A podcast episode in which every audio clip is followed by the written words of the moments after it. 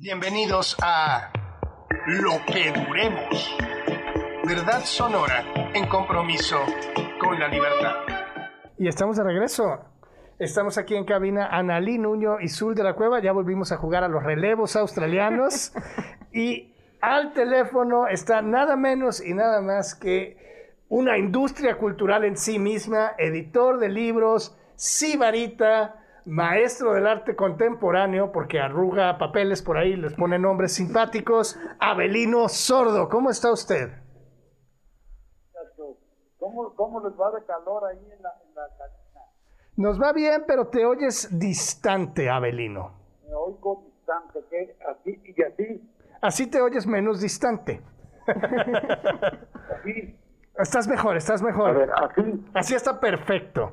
Ah, correcto, correcto. Eso, eso era todo, eso era todo. Era, era, en cuestión, era una cuestión de acomodo. ¿Cómo están? Estamos muy bien aquí, Muy Analí. bien, Abelino, muy felices de engalanarnos hoy por tercer... es nuestra tercera semana, que estamos todavía al aire, pero además, qué gustazo tenerte, Abelino. Gracias a ustedes, ¿no? Qué gusto estar con ustedes, también. Analí me estaba chismeando que la pones nerviosa. Fíjate. Oye, semejante currícula, ni modo que no.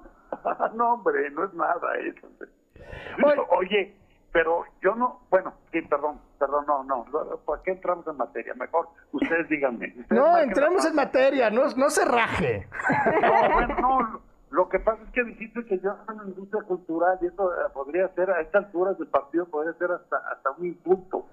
Porque que yo estoy en absoluto desacuerdo. En, digo, lo que pasa es que los clásicos desacuerdos, esos que no importan y que, que lo único que hacen es aislarlo a uno, ¿no? Porque ya en todo el mundo está aceptado ese rollo de industrias culturales pero no hay que olvidar cómo surgió ese concepto, que lo, lo, lo, lo surgió en la cabecita de Adorno y su socio de, de nombre impronunciable, si se han de acordar ustedes. A lo mejor ustedes se acuerdan cómo se apellidaba este hombre, alemán, de la, de la escuela de Frankfurt, Adorno W. Adorno. Jorge Heimer. Heimer, Hei- Heimer, algo así. Jorge Heimer. Alzheimer, sí. Acuérdense que ellos, que ellos dijeron, al hacer su análisis de la, en la posguerra, tanto de la cultura nazi como, como de la cultura norteamericana de masas comercial, fue cuando acuñaron este término de industria cultural. Y finalmente, fíjate, para que vean, eh, para que vean la gran contradicción, ellos de alguna manera lo, lo, ¿cómo se llama? Lo definen, es una definición muy bonita, algo así como el arte de masas producido con fines de lucro que carece por completo de valor estético. Esto es, Eh, Eso es movimiento ciudadano. Digo, perdón, perdón, perdón. pues más o menos, por ahí anda Bueno, entonces estamos con el negacionista cultural Abelino Sordo. Sí, sí, sí, desde ahí viene todo eso que te digo que y además yo soy además soy el único en el mundo que sigo que sigo peleándome por la definición de 1940 y no me acuerdo qué de Teodoro W. Adorno, ¿no? Bueno, Lo que pero pasa es que no olviden muchachos que el gatito de Julio Cortázar se llamaba Teodoro W. Adorno. En serio, esto es en serio. Pero bueno, pasemos si quieren al tema. sí, a mi perro John Parker Dimitrisky. No, entramos ahora sí en la materia del negacionismo cultural. La, la semana pasada, Anali, ¿quieres, ¿quieres agarrar tú la pelota o le sigo yo? Dale, dale, ya sabe, ya, ya, Abelino ya sabe cómo eres. ¿A poco no, Abelino? Desa- No, no lo hagas, no lo hagas hablar. No, la semana pasada hablábamos con Argelia García y Larisa González, que nos contaban lo difícil que ha sido hasta tener un lugar donde ensayar durante la pandemia porque llegaban los inspectores a clausurarlos.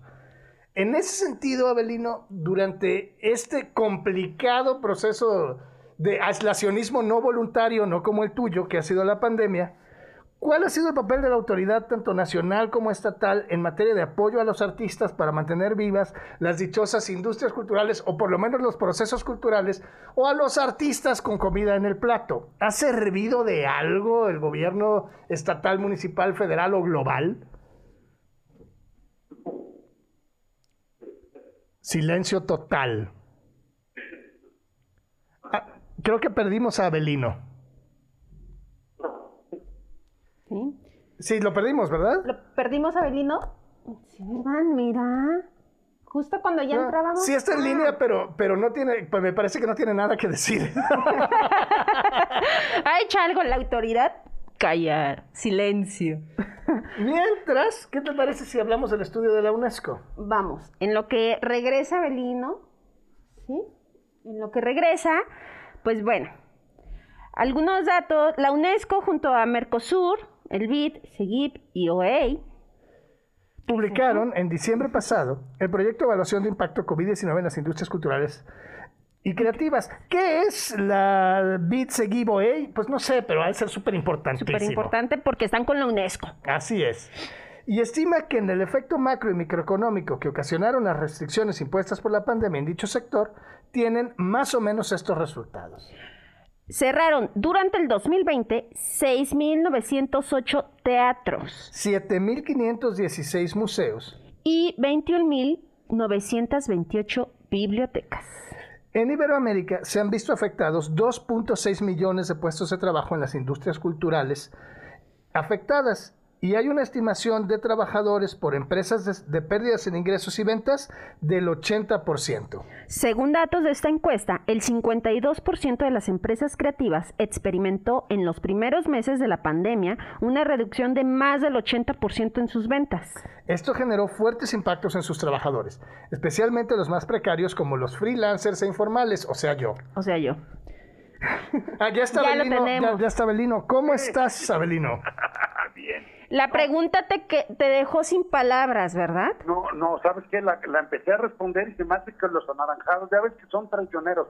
Seguramente le cortaron porque no les pareció. Pero ya ves, Está- vamos a ver. Estamos hablando de la economía naranja, para que no... No, no, no, no sé, no sé si se alcanzó a oír lo que dije, que era que no servía para nada, nada, ni del gobierno estatal ni del federal había servido para absolutamente que le unta el queso. Pero, sin embargo, en descargo diría que nunca ha servido para nada. Realmente, no, sí, en serio, este, el arte y la cultura la hacemos nosotros, o sea, los que, los que estamos interesados en eso, y, y haya o no fines de lucro, digo, siempre tiene que haber fines de lucro, tenemos que vivir de algo, ¿no?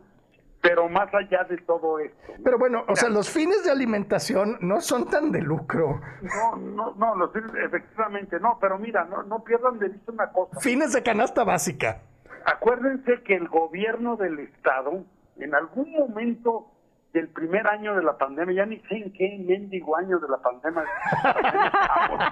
la- este, en el primer año de la pandemia, anunció como la gran cosa, como así como, wow, desmáyense porque lo- les vamos a poner el mundo a sus pies, que iban a repartir una bolsa de creo que dos millones y medio que le tocaba a ocho mil pesos a cinco mil a tres mil personas ya no me acuerdo es una cosa es una cosa ridícula o sea esto es ¿Qué te pasa? Pero- es un esfuerzo titánico, nunca antes visto de proporciones históricas. La repartieron entre ellos, Abelino. así es bueno o sea ellos suponían que con ocho mil pesos durante tres o cuatro o cinco meses ya no me acuerdo cuántos eran ibas a vivir tú pero de lujo eh no creas que que cualquier cosa, te puedes comprar hasta tu Bentley y todas esas cosas, ¿no?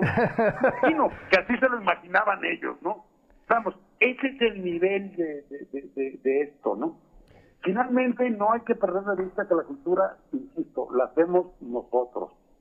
No, y además, no continuó, qué bueno, este proyecto de contratar escultores para afear la ciudad con estramancias, ¿no? Así es, eh, bueno, ese es el montaje de Estramancias, que eso les encanta, porque eso, eso ellos creen que los pone en la historia, así en buena onda, pues, o sea, eh, es como, es, son como los perros cuando mean en las esquinas, están marcando el territorio, va. Sí, con cabezas con árboles y cosas así. cosas así, sí son, son un poquito más sofisticados, van un poco más allá de la miada, pero bueno, piensas en la pluma o en alguna otra cosita por ahí. en- La que se sacaron de la manga que era para los periodistas que ya hasta, ¿qué, qué te digo? Esa jalada, esa fue así como de último momento, por supuesto, por supuesto. De hecho, la pluma existe y tiene otro título. Eh, fue... Se llama Sharpie y se usa para corregir exámenes. No, no, no, no, me refiero a la, a la reinterpretación de, de Sí, la- eh, o sea, la obra de Pedro Escapa ya existía antes y estaba en una galería, antes. sí. Sí, era de tamaño, no sé, como de un metro y medio y tenía otro nombre. Eso se, lo, se la sacaron ahí la jalada. Pero, a- regresando a la realidad, según la UNESCO, casi dos de cada tres trabajadores freelancers de la cultura, o sea, lo normal, tuvieron una reducción de más de 80% en sus ingresos durante esta pandemia. Eso quiere decir no comer. Es, es devastador, es no comer eh, o, o, o- o engrosar las pilas de la delincuencia o no sé qué carajo. No, porque los artistas Porque no saben, no, no- saben ni delinquir. Oye, Zul, pero tienes que comer, o sea, llega un punto en que tienes que comer, o sea, vamos, no puede, no, no puedes sentarte en la banqueta a esperar a, a, a qué, a morirte o qué. Bueno, delinquir es vender una pluma para los periodistas ahí, ponerle en Pablo Neruda. es pa- Es- esa es una delincuencia, pero otra puede ser, este, no sé, o sea, puede haber muchas maneras, ¿no? Vamos, la gente encuentra encuentra el camino, la, la- la vida prevalece, la, la, gente encuentra el camino. ¿Y a ti cómo te ha ido en tu en, en- en el arte de hacer libros, hablando de engañar al público? Hablando del, del engaño, del monstruoso engaño. No, a mí me ha ido del, del meganabo, ¿no? O sea, vamos, el primer año bien porque había ahorros, podías tú hacer o no. Y, y, y hasta, hasta, hasta te dabas el lujo de, de pensar románticamente y aplaudirle a los cantantes que salían al balcón de su casa a cantarle a la gente que estaba en- encerrada. Había ese ánimo, ¿se acuerdan? Sí, Esto pasó así como, eh, ¿a poco no es como que hubiera sido hace 100 años? sí. Es decir, a pesar de ser las primeras en verse afectadas, las personas y los creativos han sido muy generosos durante el inicio de la crisis, transmitiendo mensajes de solidaridad, esperanza, promoviendo la salud mental y desarrollando contenidos y entretenimiento. Hasta que, se, hasta que ya se acabó el ahorro, ¿no? El problema es que se acabó el ahorro y entonces ahora sí viene el chirriar de dientes, mi querido Zoom, y ahí viene el apretón, ¿no? A mí me ha ido muy mal, esa es la verdad. Este, yo estoy esperando que esto normalice para que se normalice. Pero vamos, no no no no estoy esperando que el gobierno me dé, me, me dé ¿cuánto te dije que eran? Eran Ocho dos mil pesos. Eran, fíjate, aquí tengo la cifra, ya la encontré. 2.500 apoyos de 8.000 pesotes. Eso fue así de una generosidad absoluta. Digo, según ellos, ¿no? Este, eh, digna de Mariano Otero, para que me entiendan, para que me entiendan. Esa fue una generosidad digna de Mariano Otero. Nos vamos a ir a corte a ver si hay programa ahorita de regreso. No te vayas, Abelino. Seguimos. Pues misteriosamente seguimos al aire en su programa Debut y Despedida de Abelino Sordo. Este... ¿Cómo estás, don Abelino? ¿Sigues ahí? Aquí estoy todavía, todavía sobrevivo. Vengo a la siguiente pregunta. ¿La industria cultural en crisis le sirve de algo el Internet? Y cuando digo la industria cultural me refiero no a las teorías de adorno, sino a la gente que hace cultura. O sea, del Internet no nos, ha- no nos hace tanto el paro, ¿o sí? Yo creo que no, yo yo pienso que no, este, yo no creo que, el- que muchos pintores vendan a través de tanto a través de internet. O sea, yo no dudo que se venda algo, ¿no? El otro día hicimos fiesta porque vendimos un libro, este, y así. Pero, un, o sea, un libro de un volumen, no un proyecto de libro. no, no, un libro, un librito, nos compraron un libro y eso fue así motivo. Ah, mira, nos compraron un libro por en Amazon. ¿Y dónde compra uno tus libros en internet, Abelino? Yo pensé que tenía uno que ir a la biblioteca de los libros perdidos, una cosa así. No, bueno, este, sí, sí los tenemos ahí, que no hay de otra, pero, pero vamos, este, no, yo no creo que saquen el buey de la barranca, vamos, en pocas y llanas palabras del internet. A lo mejor para ciertas cosas muy específicas que están muy en el, en el, en el, digamos, en la, adaptados a la plataforma, a lo mejor sí, pero en general no creo, o sea, vamos, estas chicas de las que me hablabas, que, que hasta, hasta les clausuraron sus ensayos, ¿para qué les sirve el internet, no? Es absurdo, esto es, yo, ¿para qué quiero ver una función de ellas por internet? Esto es, eh, la, la experiencia de ver una función de danza contemporánea en el teatro, es la experiencia, todo lo demás son sucedáneos. No sé si ustedes no son fumadores, ¿verdad? Ustedes nunca fueron fumadores. Depende de qué. Si son tigres, sí. Este, bueno, yo fui muy fumador. El caso es que cuando ya estaba preocupado queriendo dejar de fumar, empecé a fumar estas cosas de los vapeadores. Son una verdadera porquería. Son los sucedáneos. eh, No vale la pena. Así, así es eso, eso de ir a ver un concierto ¿cómo que ir a ver? De verlo en mi computadora. Pues digo, pues eso qué es, ¿no? Pero tú ves la Filarmónica de Berlín en tu computadora. Sí, pero es, es distinto, la, la, oigo mientras me baño. es como ir en radio. Pero vamos, no sustituye la experiencia de que si voy a Berlín, ir a ver la pinche Filarmónica, por supuesto. Claro. Oye, Abelino, y, y, y, pensando en esto que mencionas, ¿cómo ha afectado a tu industria o a la cultura en la ciudad de esta pandemia? O sea, ¿hay un antes y un después? Eh, yo creo que sí. Este, bueno, ha afectado en principio retrasando muchas cosas, ¿no? O sea, esto es que cancelaron muchísimas cosas que iban a suceder. Pero eso es lo de menos. Este, en sí, la, la manifestación no, no, no ha avanzado. Se está... Ahora, el otro día me decía Azul, este, no, bueno, pero es que ¿Qué onda? Se está perdiendo. Nada se pierde. Yo creo que no se va a perder. Esto es, los artistas siguen produciendo, los pintores están pintando en sus casas, etcétera, etcétera, ¿no? Bueno, pero los pintores viven en pandemia desde siempre. Pandemia permanente, sí. Sí, te decía, yo, yo, yo descubrí cuando empezó el aislamiento en aquel año asiago de hace no sé cuántos millones de años, yo descubrí que pues que yo vivía en, la, en, en, pandemia desde siempre, ¿no? Me metía a mi oficina y ahí me quedaba todo el día y no veía meses enteros, ¿no? Este, entonces esto es, sí se ha estado produciendo. Bueno, te, te la pongo desde mi perspectiva. Yo llevo dos años, no, tres años que no produzco libros míos, o sea que no, que no hemos, que no nos podemos plantear vamos a hacer libros porque porque pues, no hay manera de hacerlos, ¿no? Un solo libro hecho en estos tres años, siendo que normalmente se hacen cinco, seis o diez de los buenos años cada año. Uno solo hemos hecho y eso porque tenía financiamiento. Sin embargo, sigo recibiendo muchísimos manuscritos. Esto es, la gente sigue escribiendo, por supuesto. Y, y ahí están, y digo, y yo les, digo, espérense que esto se componga y empezamos otra vez, ¿no? Sí, pero es justo el punto, ¿no? O sea, ¿cuántos empresarios, cuántos financiadores han sacado su dinero de la cultura porque no hay condiciones ni certezas de, de, si nos va a dar otro, la variante ultra non plus y ultra otros seis meses para adentro y no hay teatros y no bueno este es que es que es, yo creo que es un poco erróneo el, el, el, la perspectiva no porque en realidad no hay no hay empresarios así que, en cultura no o sea insisto son los artistas o sea quienes hacen la cultura en Guadalajara, en México en general, tradicionalmente son los artistas. La, las instituciones oficiales hacen muy poco, que es, y es un poco de facilitadores, ¿no? Sostienen los museos donde luego van a exponer, ¿no? Sostienen la orquesta que va a estrenar mi obra, este, cosas así, ¿no? Este, pero es complementaria. En sí. realidad es la gente la que produce, es la gente la que la que hace o deshace. Y hay que comer y hay que trabajar y ni modo. Sí, pero vamos a ver los números, Abelino. Sí, en no, México, son devastadores. en México se han perdido 713 teatros.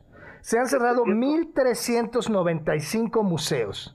Dijimos adiós a 1.634 librerías, 2.095 centros culturales y 933 galerías y salas de exposición. ¿A qué te suena? A, a, eso, a que es devastador, a que es una crisis espantosa. Pero ¿a, a quién le importa? Tú dime. O sea, ¿tú crees que el gobierno federal o, o, los estatales o los municipales están haciendo algo por eso? ¿Tú crees que alguien le quita el sueño que ya... Que, ¿Cuántas librerías me dijiste? ¿1.600 qué? 1.634. 634 y fíjate, me gustaría ver qué porcentaje de librerías es ese respecto al total de librerías que, hay, que había en México. Eh, casi te puedo asegurar que es más del 50%. ¿eh? Yo creo que sí, pero eh, justo cómo interpretamos estos números. Es decir, más allá de que a los gobiernos les importe un bledo la cultura. ¿qué quiere decir para el futuro que nos achiquemos en materia de capacidad cultural? Pues tal cual. Achicados estamos. O sea, esto es, la pandemia nos achicó, nos aplastó contra la pared. Y entonces lo único que queda es desdoblarse y empezar otra vez. Y yo quiero pensar que cuando se normalice, la gente se va a empezar a esforzar y se van a ir recuperando algunos de esos proyectos, otros no, etcétera, etcétera, ¿no? Sí, pero, pero vamos a ir hace 20, o sea, vamos a empezar en los 70 otra vez. Vamos, vamos un poco así, sí, un poco así. Este, porque, insisto, lo, lo, lo, las plataformas que tanto presumen de que ahora vamos a hacer una cosa híbrida, eso no sirve para lo que se le entra al queso. Necesitamos librerías que la gente vaya a tomar su café y a escoger un librito bonito. Necesitamos teatros donde la gente vaya y vea al actor cómo le sale el sudor y cómo lo salpica. Necesitamos, etcétera, etcétera, etcétera. ¿no? Esa es la experiencia real del arte. Lo demás son ciudadanos, son jaladas, no, no, no existen. Son cosas de políticos, exactamente, que, que, que las hacen para hacernos creer que están preocupadísimos. Pero insisto, no sé cuántas de esas 1.600 librerías de las que hablaste, este, Zoom, que, que debes de saber que yo tengo algunos números por ahí sabrosos, por ejemplo, que el, creo que es el 90% de las librerías están en la zona metropolitana de la Ciudad de México, de las librerías de México, de, de la República Mexicana. Esto es... Y el resto en Angangueo. De esas 1.634 librerías, ¿cuántas fueron de Guadalajara? Esa pregunta me haría yo. ¿Y qué está haciendo el gobierno del Estado y el Ayuntamiento para que esas librerías pudieran abrir? Podrían hacer muchísimo. No dar, no dar apoyos de 8 mil pesos, no mames. O sea, pero sí podrían fomentar muchísimo el asunto. Hacer cosas de esa naturaleza. Gestión cultural, pues. Nunca lo van a hacer eso. Pero entonces, ¿qué tendría que pasar, Abelino? O sea, ¿cuál tendría que ser el camino independientemente ya de la pandemia, porque esto va para largo y lo sabemos, ¿no? Y tenemos que acostumbrarnos de cierta forma. Incluso eh, eh, en meses pasados tú montaste algunas, eh, curaste algunas exposiciones en el Musa, con Galería Vértice, se, puso también una exposición de Daniel Kent. Pero ¿qué tendría que pasar para que los gobiernos apoyaran a la comunidad cultural a partir de, ya, para que regrese poco a poco, vaya regresando y recuperando todo lo que ya perdimos. Eso, buscar, buscar, buscar, este, buscar los puntos reales, fíjate bien, los puntos reales donde realmente apoyarían el asunto. Esto es, por esa vía, por, por la vía de los impuestos, por la vía de esto otro, de la vía.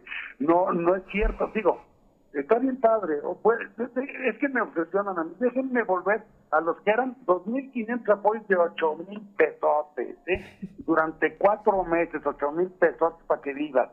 Durante esos cuatro meses, la secretaria de Cultura, Giovanna, no recuerdo cómo se apellidaba, Jasper Jensensen. 150 mil pesos mensuales.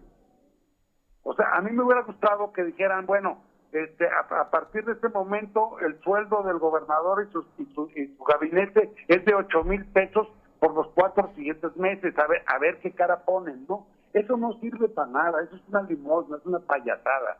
Necesitan usar la imaginación e irse a cosas que realmente incidan. Lo que tienen que hacer es incidir. No pueden sostener a la, a la comunidad artística. La comunidad artística lo que necesita son facilidades para sostenerse sola, como siempre tenido, creo yo.